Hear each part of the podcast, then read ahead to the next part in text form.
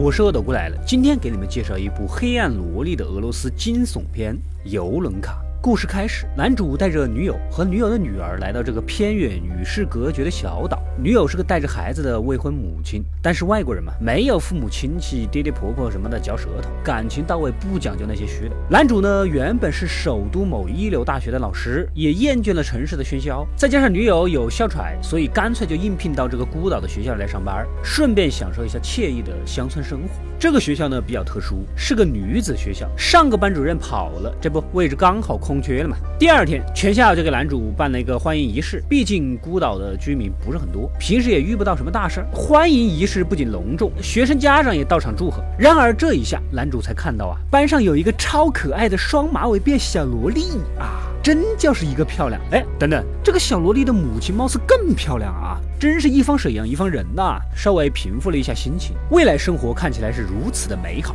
男主开始上课点名，然而却发现有一个学生啊，竟然不在了。其他人呢，都三缄其口。问了问一开始带自己来的那个本地土著老王，说是这个孩子啊跳楼自杀了，这么诡异。不过也没多想，咱们是来教书的，又不是来查案的，是吧？继续上课，你们看看这俄罗斯妹子的颜值啊啊！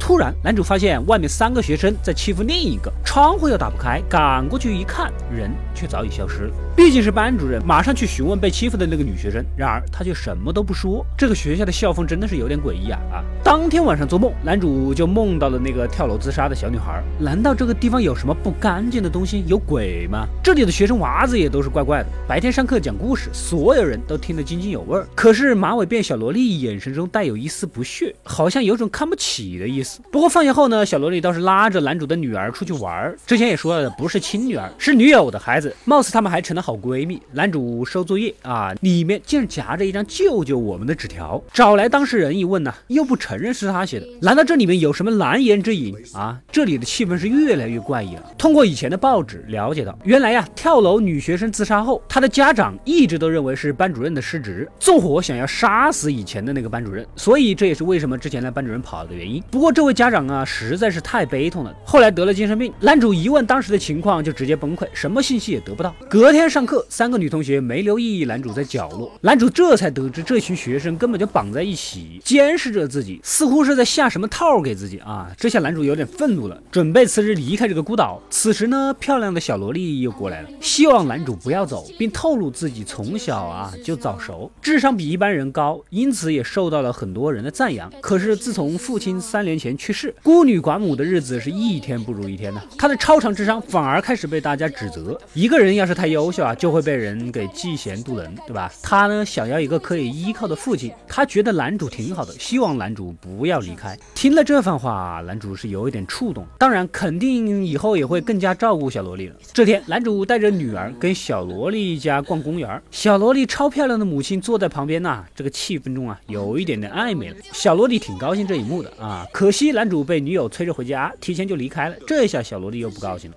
在医院，男主打听到，其实小萝莉是大脑皮层变异啊，所以早熟且聪明，不过寿命也短。也就是说，小萝莉其实活不久。一转角，竟然还看到了小萝莉在这里来看望朋友，这就奇怪了。一个十岁的小孩在医院能有什么朋友？隔天，小萝莉呢没来上课，男主毕竟是班主任，上门去询问他母亲是怎么回事。你们看看啊，小萝莉她妈妈这连衣裙穿的这么透，还时不时的跟男主进行身体接触，显然目的很明确，是吧？两个人终于忍。不住搞到了一起。完事儿之后，男主急匆匆的离开，却不料小萝莉竟然一直都在附近。他到底是想要做什么呢？特意制造这种机会吗？之后一场马术比赛，女班长也就是之前给他报信说救救我们的那个女学生呐，从马上给摔下来。看着小萝莉那个团伙一脸坏笑，八成就是他们干的。男主也开始怀疑了，小萝莉搞不好就是他们这些团伙的首脑，背后操控着这一切，跟自己的养女搞成闺蜜，肯定有什么不可告人的秘密。男主直接就跟小萝莉他。白了，到底背后搞什么阴谋啊？然而小萝莉却告诉了男主，她看到他跟母亲房间的事儿，她希望男主以后能跟他们母女俩生活在一起，不然的话后果自负。当天晚上，男主的房子就被扔了汽油瓶，一家人虽说有惊无险，但是这样不行呐。男主决定要辞职离开这里，玩出命来了那就不好玩了。女友呢还不知道背后的故事，挺乐观的，还在那儿洗照片。一晃眼，怎么女儿不在身边？出门一看，不得了，竟然是小萝莉把她引诱出去，然后放恶狗袭击了女儿。此此时，小萝莉又打来了电话，约男主到学校的阁楼上谈话。男主必然是要去对峙，讨个公道。小萝莉再次绿茶婊，装起无辜起来啊，跟我们母女俩快乐的生活在一起吧，我们需要你。可惜男主毕竟有深爱的女友啊，还是断然拒绝了。果然跟我一样是个正人君子。小萝莉直接就掏出了花边小泪泪，并大声尖叫。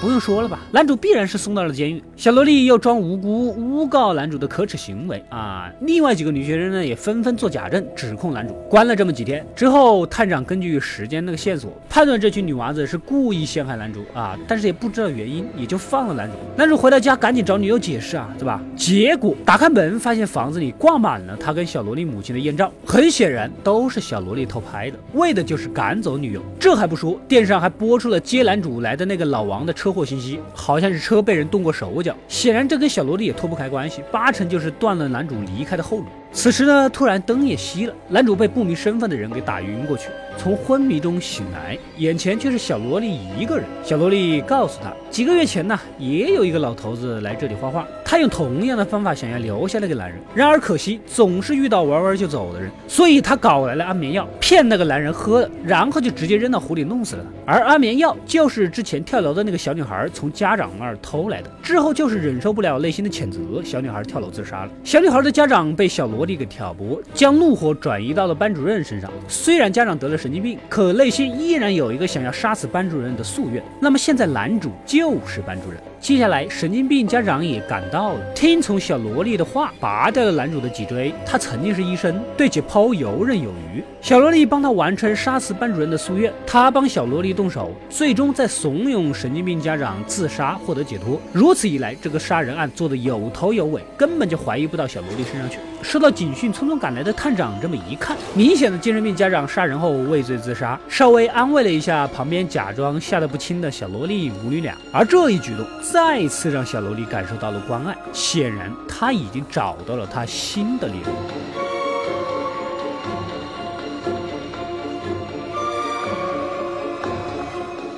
故事到这里就结束了。我觉得这个电影还是很不错的，但是不推荐你们去看。这是为什么呢？因为我看的时候，这个字幕啊似乎是机器翻译的，先是由俄语机器翻译成英语，再由英语机器翻译成中文。所以第一遍看完我是懵的，看第二遍呢，基本就是靠镜头语言来推测。但是应该九成九是对的。不过如果有懂俄语的同学，可以看完来告诉我们结果。快快订阅及关注“饿的过来了”，获取更多的电影推荐。我们下期再见。